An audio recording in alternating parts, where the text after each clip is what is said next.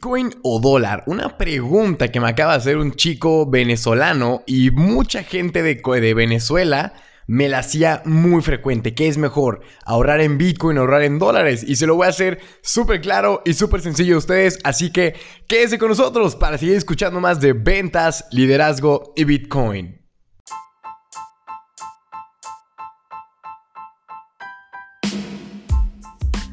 ¿Qué tal, damas y caballeros? Les habla César Cosio desde Guadalajara, Jalisco, México. Sí, señores, ya nos regresamos.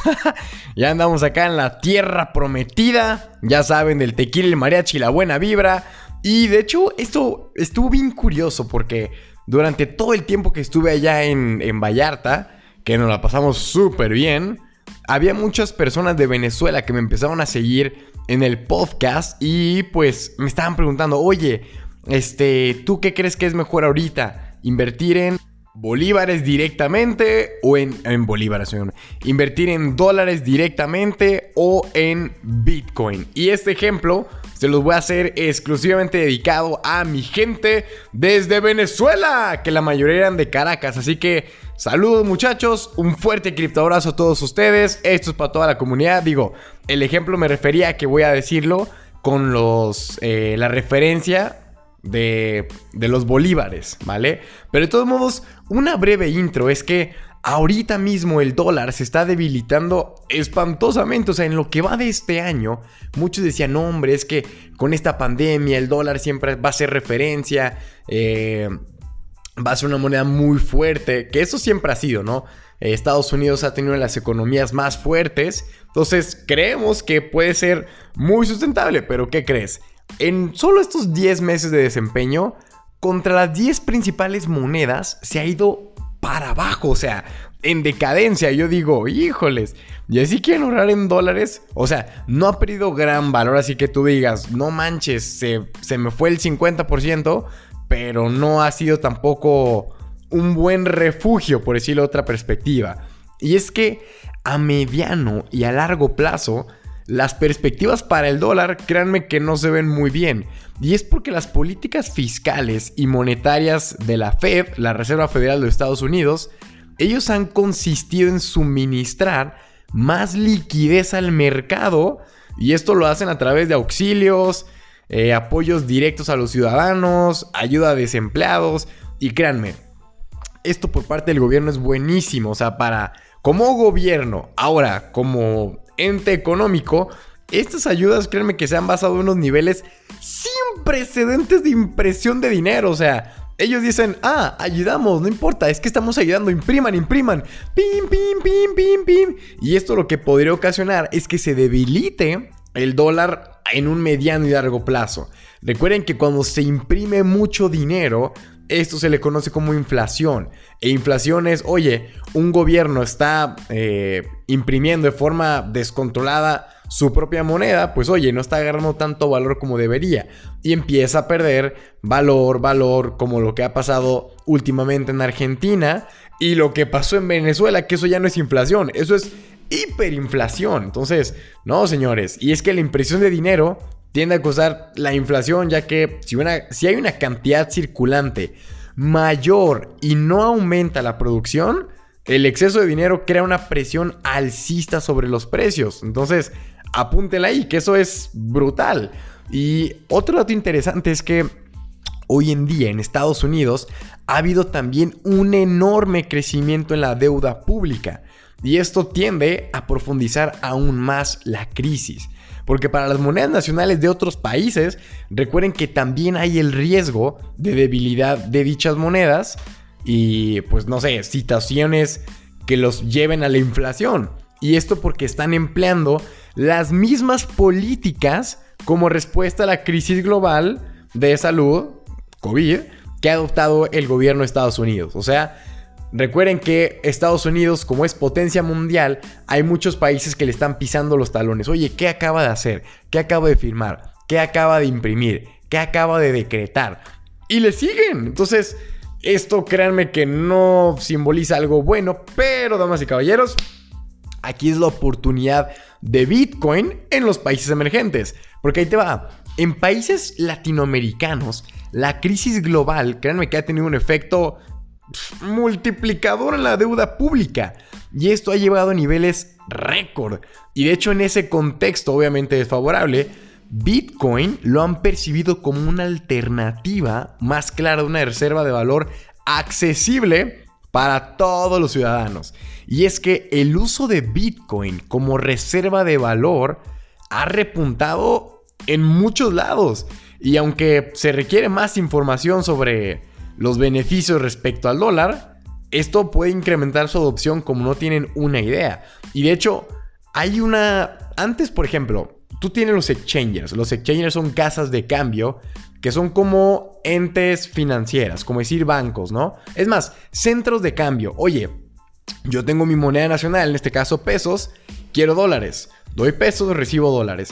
Oye, tengo dólares, quiero libras. Doy dólares, recibo libras. Eso es una casa de cambio en el mundo cripto conocido como exchanger. Y ahorita hay unos denominados P2P, que son peer-to-peer, mercados de persona a persona, ¿sí? Y estos en los que se hace la compra-venta de Bitcoin y criptomonedas se hace libremente en la moneda local de cualquier país y esto créanme que es un recurso inmediato para usar Bitcoin como reserva de valor. Y ahí les va el caso práctico que me puse a hacerlo aquí con la calculadora para no andar con los números porque con tantos millones uno se hace bolas, créanme.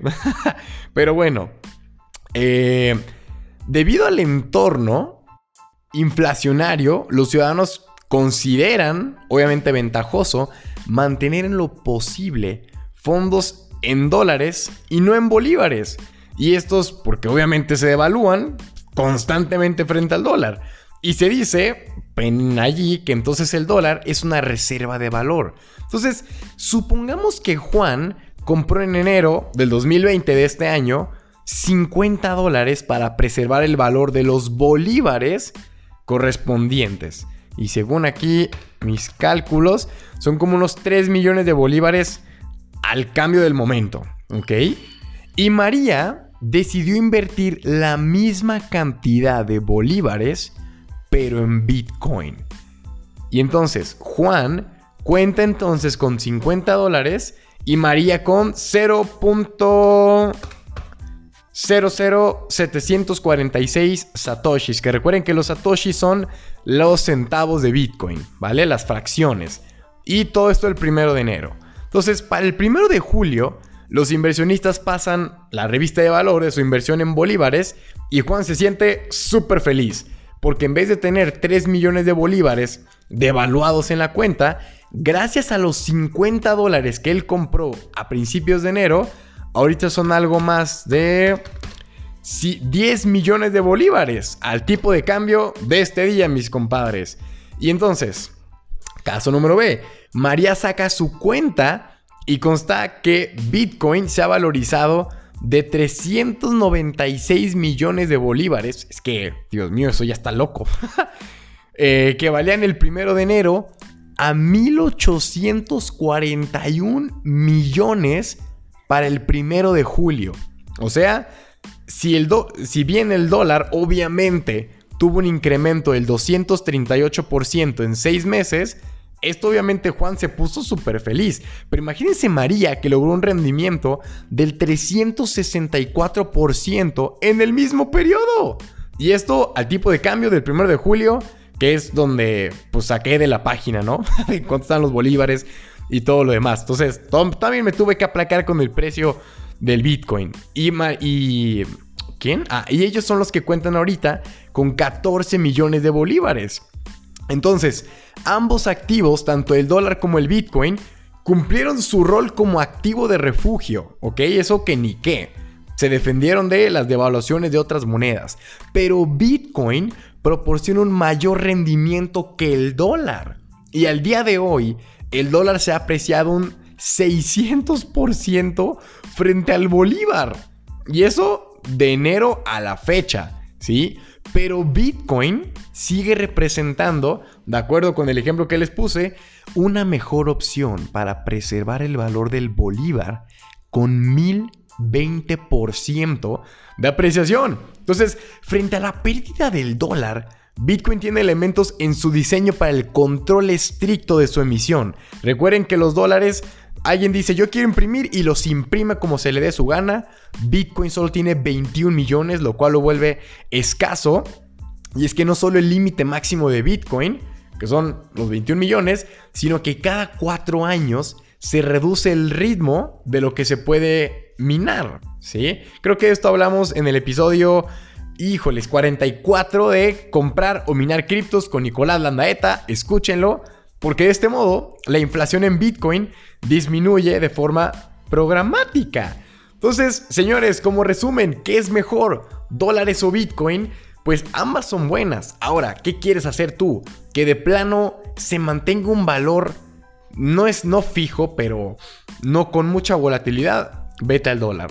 ¿Te gusta tener una reserva y que aparte se esté revalorizando con el tiempo? Compra Bitcoin. Aparte toma en cuenta que teniendo Bitcoin, el dinero es tuyo, nadie tiene acceso a ello, no hay ningún gobierno que te pueda congelar cuentas, tú tienes acceso propio a tu dinero. Entonces, creo que son datos muy importantes. Para mí, personalmente, el dólar creo que va a ir para abajo los próximos 5 años, 10 años. No creo que Estados Unidos vaya a quedarse como... Eh, ay, caray, se me olvidó la palabra.